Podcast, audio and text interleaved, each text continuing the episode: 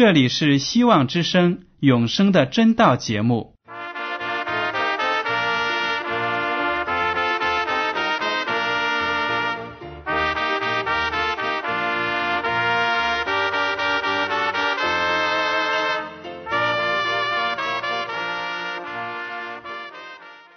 亲爱的听众朋友们，你们好，我是艾德，很高兴今天能和你们在永生的真道这个栏目中见面。耶稣说：“听上帝的话语，并且遵守的人是最有福气的。”所以，艾德现在能够通过电波和你们分享上帝的教导，感到十分快乐。我也希望众位弟兄姐妹。还有那些正在寻求真道的朋友们，也能够珍惜这段时光。大家不妨在手边准备好纸和笔，将今天讲到的要点和经文章节做些记录，以便过后自己再亲自查考圣经。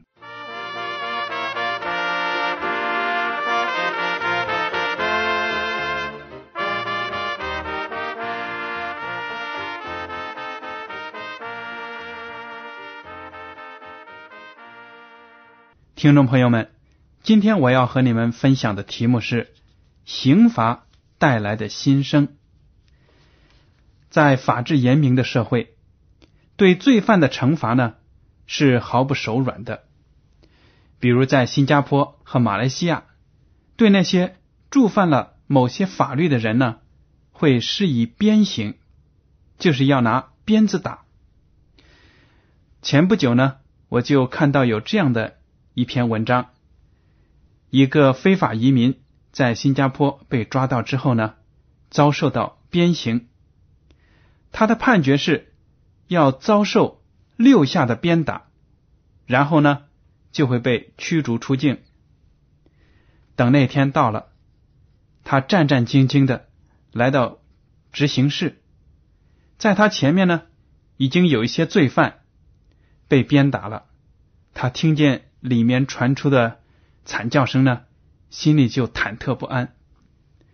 终于轮到他了，他在回忆的文章中这样写道：“他就进了执行室，看见两个膀大腰圆的大汉在那里，手里提着皮鞭，那个鞭子呢，造的好像牛的尾巴一样。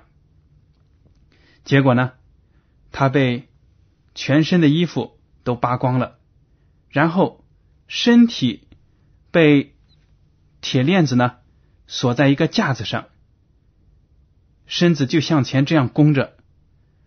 结果呢，其中一个膀大腰圆的大汉就使劲的朝他的屁股上呢抽打，每打一下，他就痛的眼睛冒金星。而且呢，在执行室的旁边还有一个小房间。有一个医生可以通过这个玻璃观看执行的情况。如果这个囚犯感觉到身体不适，承受不了下一次的鞭打呢，就会叫停，然后由医生检查身体。当然，并不是说你接受不了这样的惩罚，以下没有打的鞭子就免了。不是的，等你康复了之后呢，剩下没有挨打的鞭子。还会加在你的身上，所以呢，新加坡的这种鞭刑在世界上是有名的。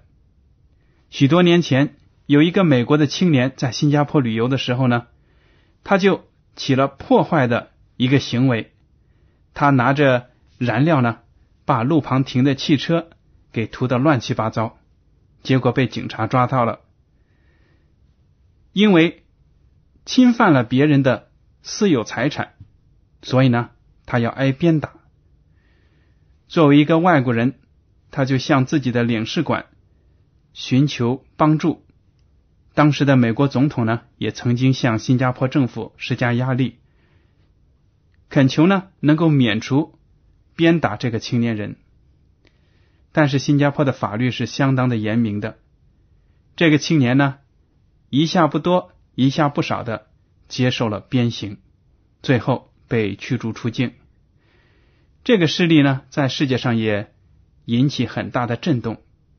都知道，在新加坡这个法治严明的社会，对某些触犯法律的、触犯了某些条款的人呢，是有很严重的惩罚的。所以呢，在那个地方经受过这些刑罚的人都会说：“太厉害了！”这是对犯罪行为的一种惩治、羞辱。为什么要有这样的严明的法律呢？目的之一是要对其他人起到阻吓作用，就是要警告那些试图犯罪的人，让他们知道呢，犯了法被抓的滋味不好受。在另一些国家和地区呢，死刑的执行也是公开的。为什么？为的也是阻吓犯罪。今天呢，我想跟您谈一下，在圣经中所记载的一种非常残酷的处决罪犯的方式，那就是钉十字架。罗马帝国曾经采用钉十字架的方法来处决。奴隶和非罗马公民，为什么很少针对自己的公民呢？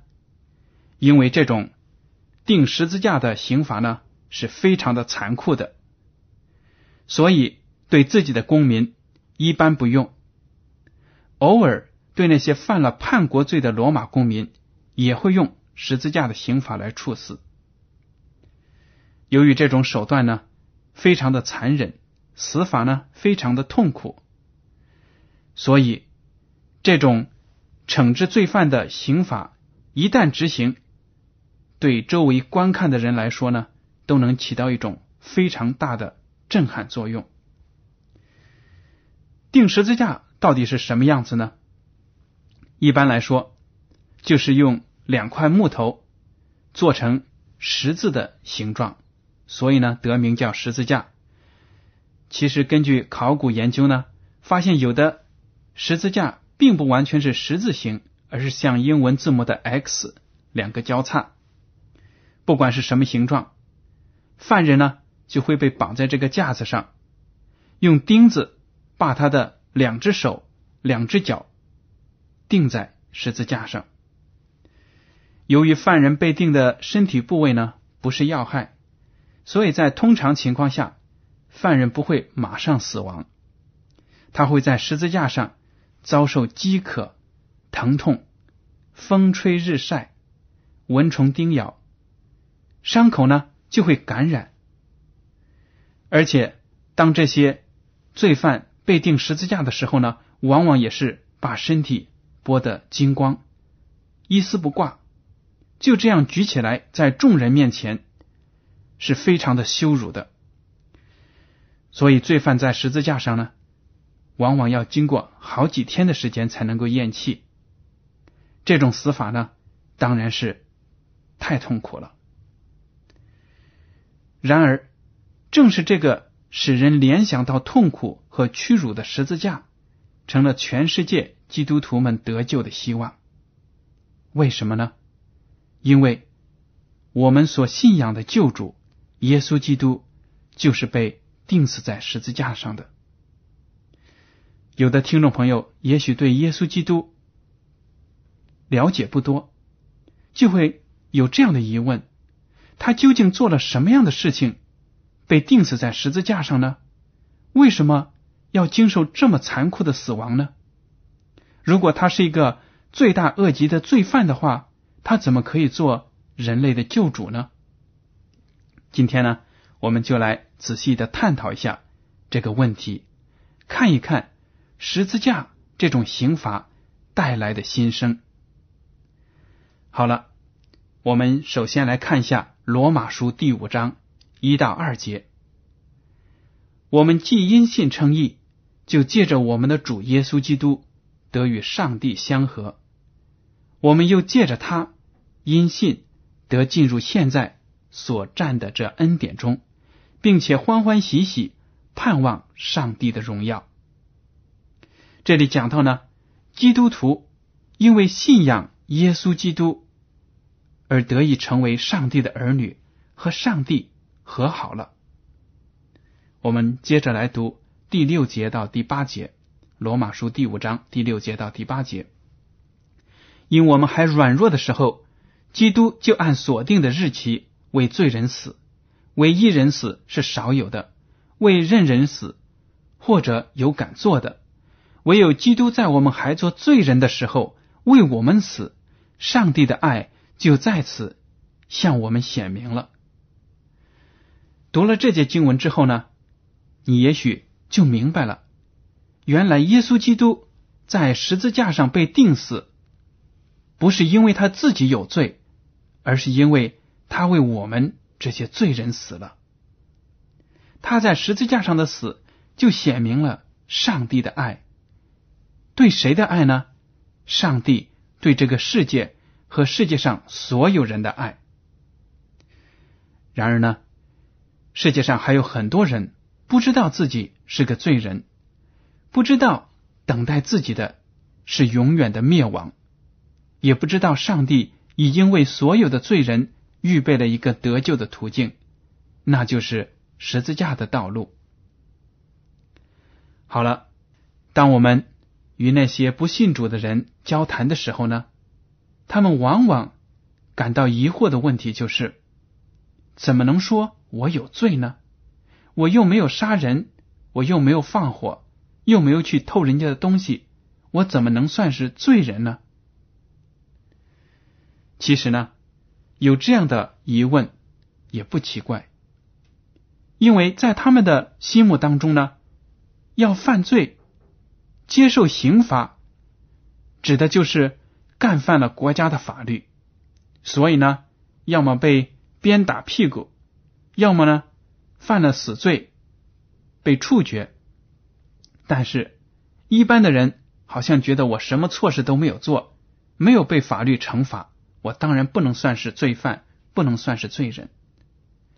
世人对罪的观念呢，是限于对国家的法律的违背。但是，根据基督教的信仰，上帝对罪的定义呢是有所不同的。约翰一书第三章第四节说：“凡犯罪的，就是违背律法；违背律法，就是罪。”这个律法呢，指的是上帝的律法，而不是一个国家或者一个地区的法律。那么，上帝的律法究竟管辖什么样的范围呢？我们来看一下马太福音第五章二十一到二十二节，这是耶稣基督说的话：“你们听见有吩咐古人的话说，不可杀人；又说，凡杀人的。”难免受审判，只是我告诉你们：凡向弟兄动怒的，难免受审判；凡骂弟兄是拉家的，难免工会的审断；凡骂弟兄是魔力的，难免地狱的火。马太福音第五章二十七到二十八节，还是耶稣基督的话。他说：“你们听见有话说不可奸淫，只是我告诉你们：凡看见妇女就动淫念的。”这人心里已经与他犯奸淫了。这两处经文呢，就是耶稣基督把上帝的律法对人类的管辖约束给讲出来了。在上帝给人的十诫当中，有两条诫命，一条是不可杀人，另一条有不可奸淫。耶稣基督呢，就把这两个例子举出来了。我们平常的人可能会说：“如果我拿刀子把人杀死了，那就是真正的杀人。”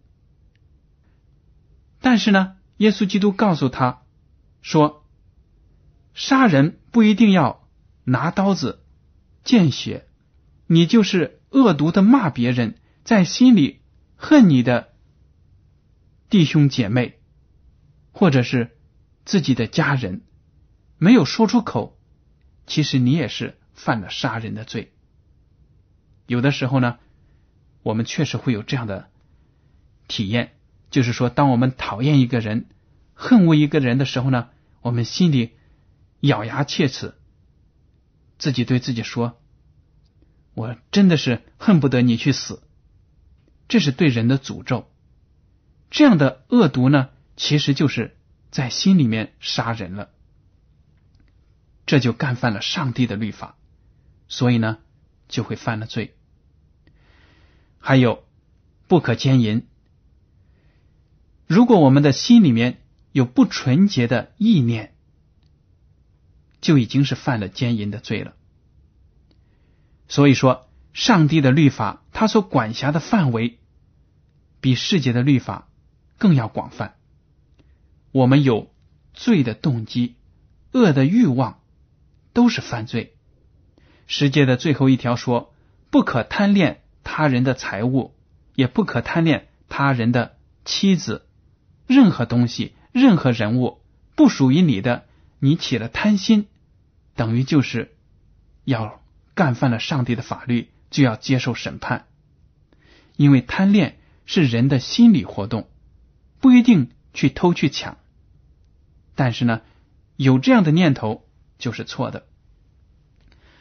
还有呢，不认识上帝、不敬拜上帝也是罪。罗马书第一章二十到二十三节这样说：自从造天地以来，上帝的永能和神性是明明可知的，虽是眼不能见，但借着所造之物就可以晓得，叫人无可推诿。因为他们虽然知道上帝，却不当作上帝荣耀他，也不感谢他，他们的思念变为虚妄，无知的心就昏暗了，自称为聪明，反成了愚拙，将不能朽坏之上帝的荣耀变为偶像。仿佛必朽坏的人和飞禽走兽、昆虫的样式。保罗在这里就写到了，很多人呢对上帝创造这个世界的明确的证据呢视而不见，听而不闻，到处都存在着上帝创造的印记。但是呢，如果我们不仔细的寻求，不愿意寻求，那么我们就是自欺欺人。我们如果不认识上帝，就不会把荣耀归给他。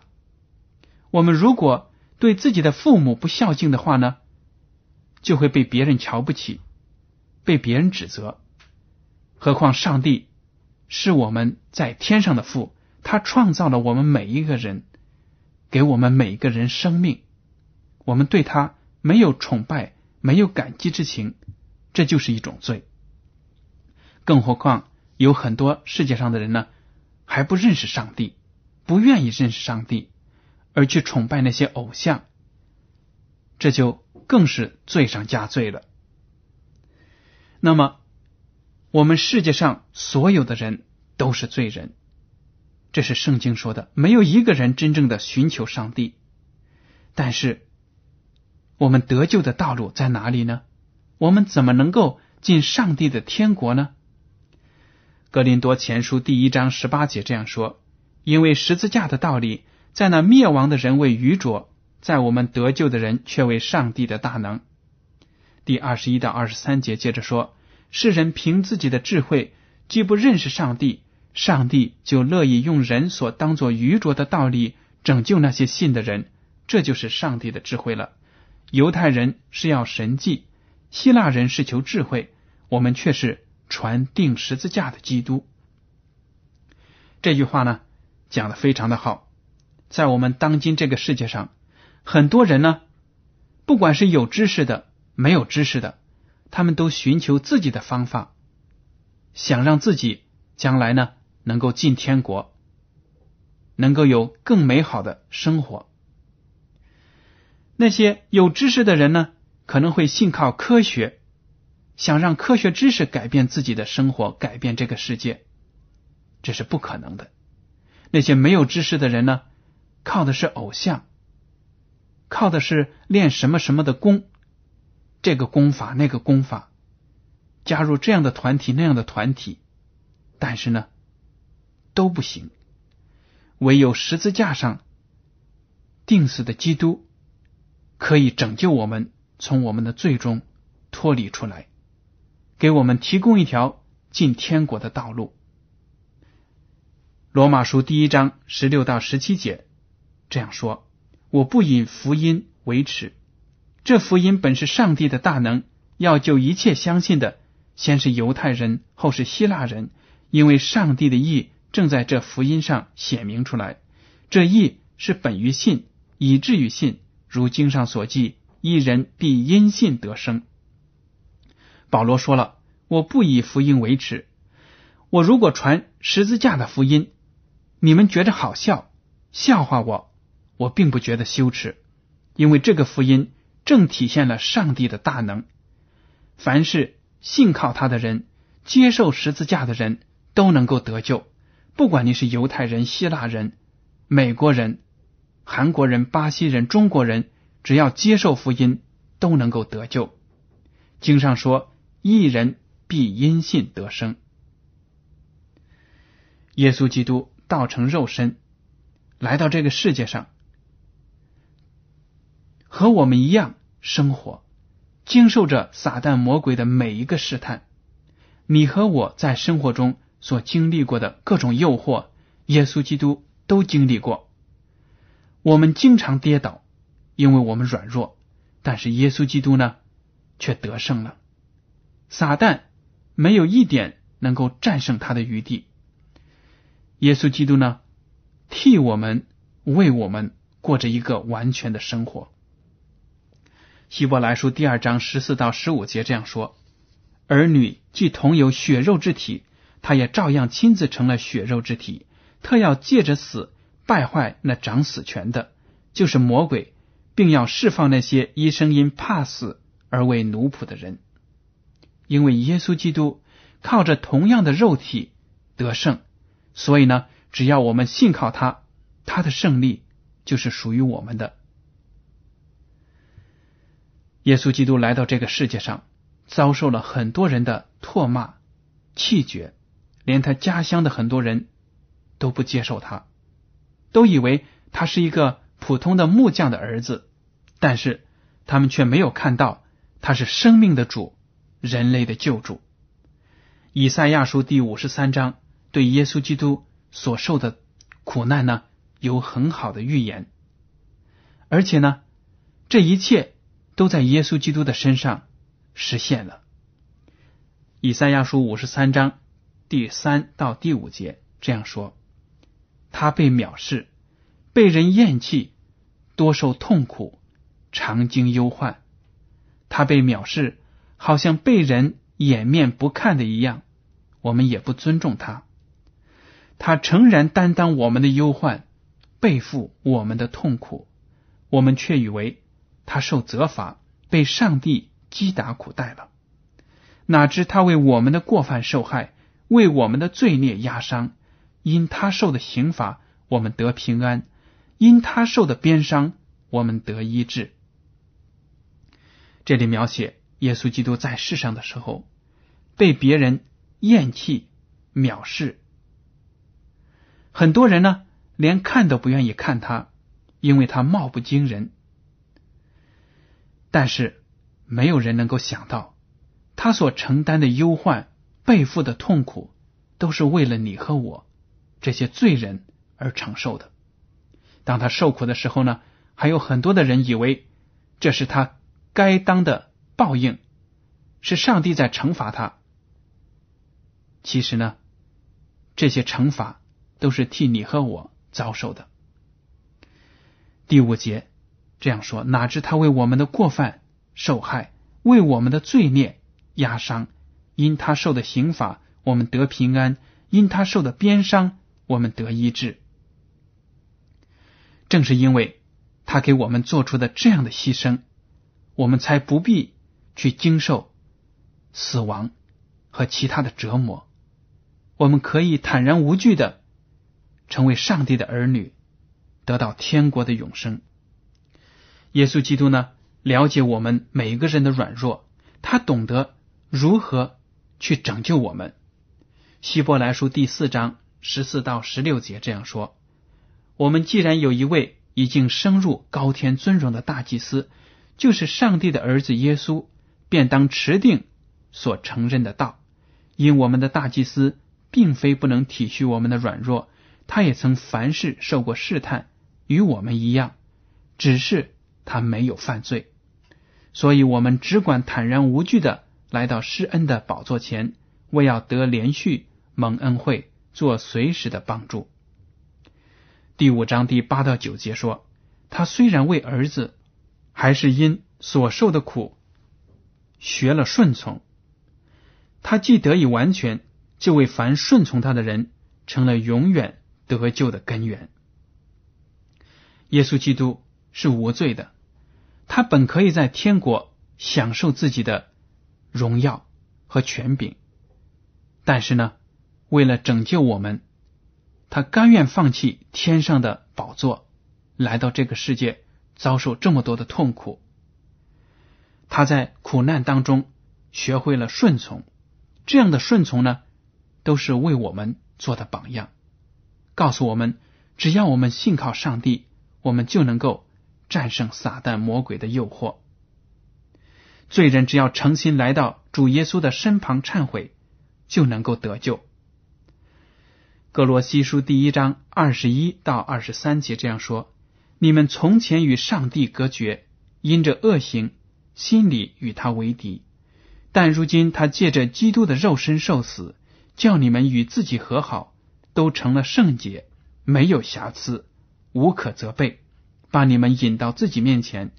只要你们在所信的道上恒心，根基稳固，坚定不移，不致被引动失去福音的盼望。这福音就是你们所听过的，也是传于普天下万人听的。保罗在这里说了，我们得救的盼望就是耶稣基督，那个让世人觉得耻辱的十字架，对我们来说。却是我们欢喜的源泉，平安的源泉。如果我们抓住耶稣基督，信靠他，把我们的生命交托在他的手里，我们就有得救的盼望。不管在这末世有多少的假先知、假基督出来，都不要让自己的心受到困惑。我们所要看的就是耶稣基督，他才是我们的救主。好了，听众朋友们，今天的永生的真道节目呢，到此就结束了。您如果对今天的讲题有什么想法，或者对这个栏目有什么建议，请写信给我。我的通讯地址是香港九龙中央邮政总局信箱七零九八二号，请署名给艾德。如果您想得到一本免费的圣经，可以来信告诉我们，我们会给您寄去。好了，爱德，感谢您收听今天的广播，愿上帝赐福你们，再见。